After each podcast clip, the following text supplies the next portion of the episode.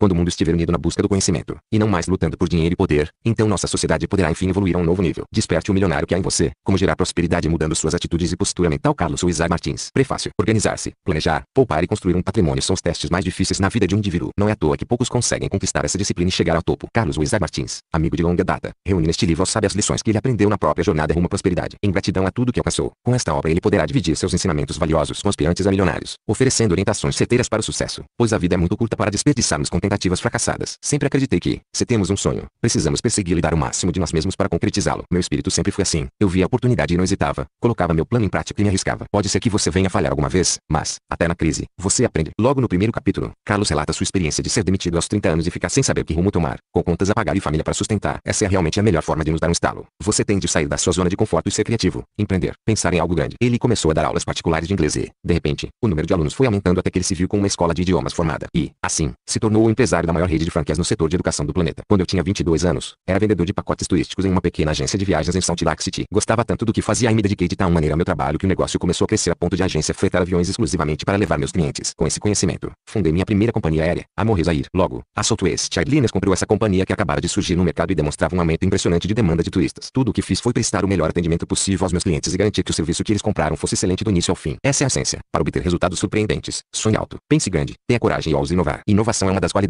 mais fortes de um empreendedor. Ou você evolui ou não sobrevive. Recentemente, introduzi na Azul Live TV, um sistema de transmissão de programas de TV ao vivo a bordo das aeronaves. Eu já havia testado esse serviço com a gente Blue viu quanto era importante trazer essa tecnologia para o viajante brasileiro. No Brasil, ninguém mais oferece esse tipo de entretenimento a bordo. Fica a minha experiência pessoal. Não tenha medo de fazer diferente. Se você acredita, aposte. E como ensina Carlos Wizard, o sucesso não é questão de sorte, como muitos pensam. O sucesso é preparação, atitude mental, perseverança e disciplina. Em suma, a leitura deste livro desperta a vontade de transpor limites, de ser aquilo que você carrega em seu âmago, vislumbre o futuro que você sempre desejou e determine alcançá-lo com todo o afinco possível. Pense no que você pode fazer melhor que os outros e faça. Davi Neyleman, fundador da JetBlue Airways, da Morris Air e Westjet, presidente e fundador da Azul, Linhas Aéreas Brasileiras. R. Apresentação. Recomendo a leitura do livro Desperte o Milionário que ainda você a todos os que estão em busca de prosperidade. Neste livro, Carlos Wizard Martins revela em detalhes como ele próprio, imbuído de disciplina, determinação e autoconfiança, construiu um império no setor de educação no Brasil. De maneira simples e objetiva, Carlos revela segredos que o ajudaram a superar momentos de muita dificuldade para seguir sua trajetória de sucesso. Carlos Wizard Martins possui dom de equilibrar a vida pessoal, familiar e empresarial. Ano após ano ele nos surpreende com suas realizações e novas conquistas. É um grande realizador dos seus sonhos. Com seu exemplo de otimismo, e trabalho, Carlos inspira seus amigos, colaboradores e leitores. Este livro, rico em princípios de liderança, apresenta uma trajetória pessoal e empresarial vitoriosa, aliada a uma mensagem de otimismo e perseverança que deveria ser lida por quem acredita no seu próprio potencial. Este texto irá ajudá-lo a encontrar os melhores caminhos para sua independência financeira. Carlos Wizard Martins desenvolveu, na prática, o que chamou de sete chaves de ouro da prosperidade. Simples e diretas, são indicadores que ajudarão você a não cometer erros e, principalmente, a ganhar qualidade e velocidade nas suas ações em busca do sucesso. O Brasil vive seu melhor momento econômico com inúmeras janelas de oportunidades para geração de riqueza. Esse cenário promissor possibilitou o surgimento de vários novos bilionários no país em tempos recentes. Agora você tem em mãos um roteiro, um guia, um passo a passo de como alcançar uma vida mais produtiva, mais próspera e, sobretudo, mais feliz. João Doria JR, presidente Grupo Doria no LID, Grupo de Líderes Empresariais. D. Introdução. Desde muito cedo, desejei prosperar, acumular riquezas e construir uma fortuna. Ao longo dos anos, aprendi que a independência financeira, a prosperidade e o sucesso são possíveis a todos, mas não são frutos do acaso. A conquista só acontece para quem a deseja muito, tanto quanto o ar que respira, e para quem tem a disciplina de fazer tudo o que é necessário para alcançar a vitória. Descobri que ser rico, próspero e milionário é uma escolha pessoal. É uma questão do que você faz com a própria vida, e de não permitir que a vida faça o que bem entender com você. Foi imbuído desses pensamentos que construí minha trajetória empresarial. Criei minha família hoje gozo de uma vida plena e cheia de realizações em todos os sentidos. Minha motivação principal para escrever este livro é compartilhar com você princípios, conceitos e valores que utilizei tanto para criar um empreendimento bilionário quanto para ajudar a formar mais de uma centena de novos bilionários no Brasil nos últimos anos. Quero mostrar como, em um espaço de tempo relativamente curto, formei o Grupo Multi, um grupo brasileiro composto por 10 empresas bem-sucedidas, das quais 5 são da área de ensino de idiomas, Wizard, Yazig, Skill, Ads e Quatro traço, 4 marcas na área profissionalizante, Microlins, SUS Computadores, Euclid Company traço, e uma marca voltada ao ensino de português e matemática, as MATs. Ao todo, as 3.500 escolas do grupo atendem cerca de um milhão de alunos anualmente, geram 45 mil empregos diretos e estão presentes em 10 países, incluindo os principais da América Latina, além de Japão, China e Estados Unidos. Somos a maior rede de franquias no setor de educação do planeta e estamos em constante processo de expansão. Que cara de sorte. Alguém poderia pensar. Ou então, ele certamente veio de uma família rica e poderosa. Não, nada disso. Nasci em uma família muito simples em Curitiba. Minha mãe era costureira e meu pai, comerciante e motorista de caminhão. Sou o mais velho de sete filhos e aos 10 anos eu já trabalhava para ajudar minha família, vendendo de porta em porta as roupas que minha mãe fazia. Dela, cresci ouvindo uma frase que teve grande impacto em minha mente. Querer é poder. Essas três palavras mágicas eram temperadas com tudo que você desejar na vida você alcançará. Sonhe alto. Pense grande. Como não havia riqueza prévia, alguém poderia supor. Se saiu do zero e chegou aonde chegou, ele deve ser um gênio. Isso também não é verdade. Considere-me uma pessoa normal. Sou um brasileiro como você, sem nenhuma característica extraordinária. Na verdade, em termos acadêmicos, acumulei até um longo histórico de fracassos. Repeti duas séries escolares. Terminei o ensino médio somente aos 22 anos. Até hoje não tenho coragem de mostrar minhas notas aos meus filhos. Entrei na faculdade tardiamente, aos 26 anos e me formei aos 30. Pouco tempo depois de conseguir conseguir meu primeiro emprego. Fui demitido. Minha situação começou a se transformar quando descobri o milionário que havia em mim. Isso aconteceu depois que passei por uma situação que me marcou muito, sobre a qual falarei nas próximas páginas, e que me fez começar aquilo que viria a se tornar o Grupo Multi, meu empreendimento. Hoje bilionário, iniciou-se na sala da minha casa, com um único aluno, para o qual comecei a dar aulas de inglês. De um aluno, passei a ter dois, em seguida três, depois uma turma, duas turmas, e o que existe hoje supera todas as minhas expectativas mais ousadas. No entanto, não imagine que essa trajetória foi fácil, tranquila e serena. Não foi assim, nunca é e nunca será. O caminho do sucesso está cheio de pedras, obstáculos e desafios. Há muitos desapontamentos. As coisas nunca dão certo na primeira vez. E as pessoas nem sempre agem como você espera. Contudo, esse é o maior teste para quem quer vencer em qualquer área e a prova para quem consegue responder afirmativamente às questões. Estou disposto a pagar o preço para alcançar o sucesso. Farei o que for necessário. Não importa quão difícil seja. Manter a disciplina e a disposição para enfrentar toda e qualquer adversidade até atingir o topo. Em geral, as pessoas que se tornam milionárias têm uma história de superação para contar. Foi inspirado pela superação narrada no clássico americano mágico de Oz, Isago Foz, que resolvi dar o nome de Isaac minha primeira escola de inglês. Na história, cada personagem carregava em seu íntimo um grande desejo. Dorothy desejava retornar ao Kansas. O leão medroso queria ter coragem. O espantalho almejava ter um cérebro e o homem de lata ansiava por um coração. Os quatro caminharam quilômetros, transpuseram obstáculos, enfrentaram grandes perigos, suportaram muitos sofrimentos até alcançarem a terra de Oz, para serem instruídos pelo grande Wizard. A lição maravilhosa que o mágico, o Wizard, lhes ensinou é que tudo o que eles desejavam, na verdade, já lhes pertencia. Bastava apenas que cada um explorasse o próprio interior. Assim, Dorothy foi capaz de voltar para casa. O leão descobriu que tinha toda a coragem da qual precisava.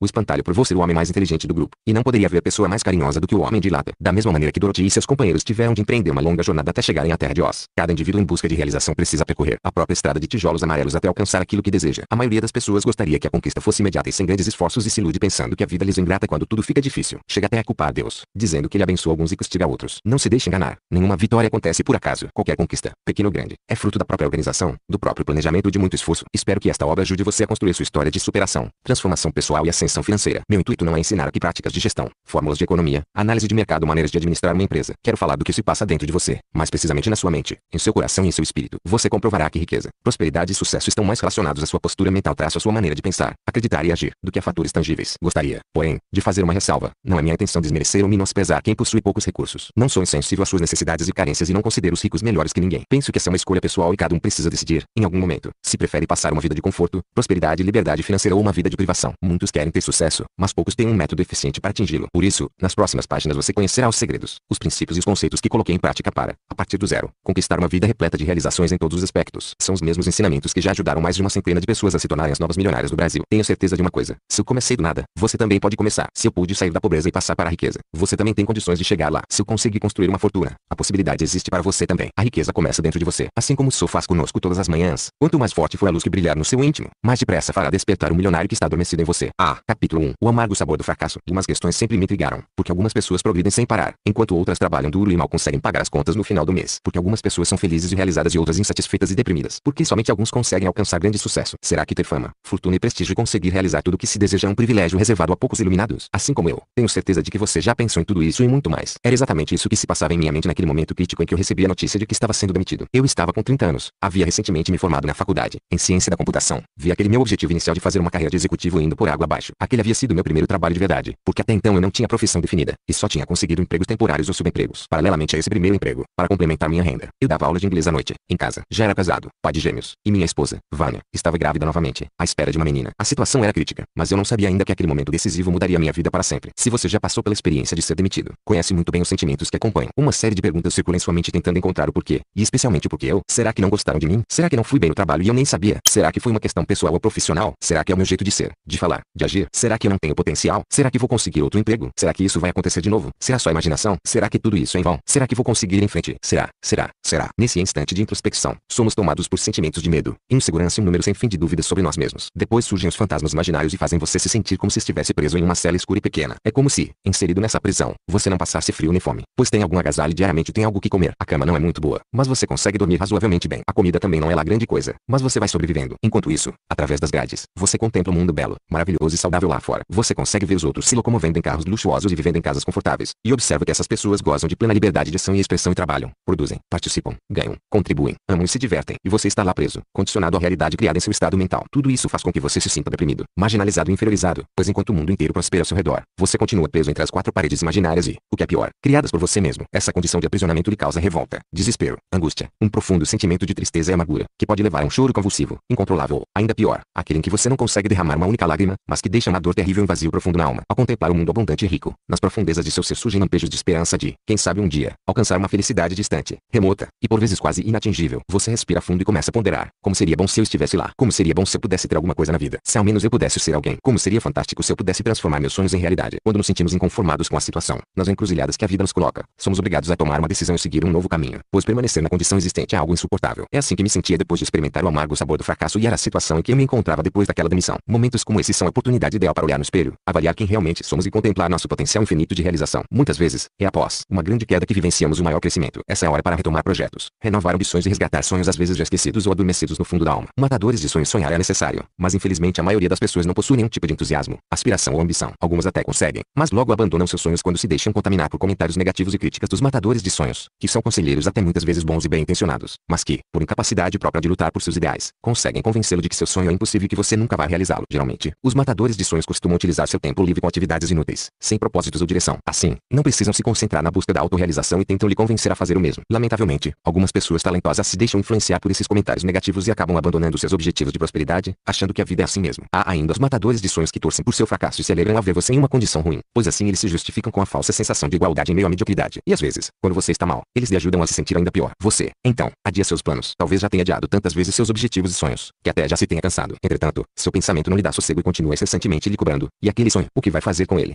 Você faz de conta que não ouve, apenas acena com a cabeça e diz: Ah, já sei, aquele sonho, estou pensando nele. Passam-se alguns dias, você sonha mais. Às vezes acorda à noite, não consegue dormir, vira-se de um lado para outro na cama, e o questionamento continua: Já se esqueceu de seu sonho grandioso? Não, não me esqueci, estou sempre pensando nele. Daí, você tenta mudar de assunto, não consegue e acaba respondendo: Está bem, nesta semana não posso pensar nisso, estou muito atarefado na empresa, é fechamento de mês, estou precisando trabalhar até às 8 horas da noite. Quando chego em casa, mal consigo jantar e assistir um pouco de televisão. Nessas horas, já estou morto de cansaço. Muitas vezes acabo dormindo no sofá mesmo. Para quem luta tanto durante a semana, o fim de semana só dá para fazer as compras do supermercado e assistir a televisão. Então você faz um acordo consigo mesmo. Assim que passar esta fase, prometo parar tudo só para planejar como realizarei meu sonho de ficar rico. Está bem assim, dessa maneira. Você passa mais um mês, mais um semestre, mais um ano postergando, protelando, adiando a realização de seu grande sonho de prosperidade. Na verdade, você está adiando a grande jornada ao seu interior, que é o lugar onde as coisas precisam acontecer em primeiro lugar, antes de elas poderem se materializar em sua vida. Enquanto você não parar tudo para alinhar sua mente e seu coração com as leis que geram a riqueza, você continuará sofrendo as consequências dessa dicotomia de desejar algo grandioso e passar seus dias sofrendo e se lamentando com a realidade existente. Derrota autoimposta seja sua condição atual de de fartura ou de miséria. Ela revela exatamente seus desejos e crenças mais íntimos. Alguém então pode pensar, nunca desejei estar na situação ruim em que me encontro, para entender por que as pessoas vivem em condições desfavoráveis. Pense por um instante que é um terreno balde ao lado de sua casa e imagine como seria bom se esse terreno produzisse naturalmente morangos, laranjas, maçãs e uvas. Seria uma maravilha poder apanhar essas frutas pela manhã para saboreá-las prazerosamente. No entanto, isso nunca acontece. O que geralmente se vê em terrenos balúrdios, erva daninha, espinhos, sujeira, imundície, cobras, ratos, doenças, perigo etc. Se o terreno está abandonado, é sinal de que ninguém plantou nada. E essa é uma lei universal. Você só colhe aquilo que planta, cuida e rega, e nada mais. O mesmo acontece no palco de sua mente. Se ela não é cultivada com princípios de prosperidade e ideais elevados, rende-se à pobreza, ao fracasso e à miséria. Certa vez, ouvi a seguinte afirmação de uma pessoa que parecia bem intencionada e sincera. Não sou uma pessoa ambiciosa. Não desejo o luxo, a elegância, a sofisticação. Esse comentário pode parecer absurdo e até mesmo falso, mas é um retrato genuíno do pensamento de milhares de pessoas que se hipnotizam com sentimentos de autopiedade, tentando se iludir, alegando que não querem obter aquilo que mais gostariam de possuir. Inconscientemente, sofrem por uma derrota autoimposta, pois, além de não desejarem o bem para si mesmas, gastam suas energias tentando atrair os efeitos de uma atitude mental negativa. Portanto, entenda que sua condição social atual revela seus desejos mais profundos. O medo de prosperar pode parecer incrível, mas inconscientemente algumas pessoas carregam um medo enorme dentro delas. Tem medo de prosperar e acumular riquezas. Como alguém pode ter medo de enriquecer?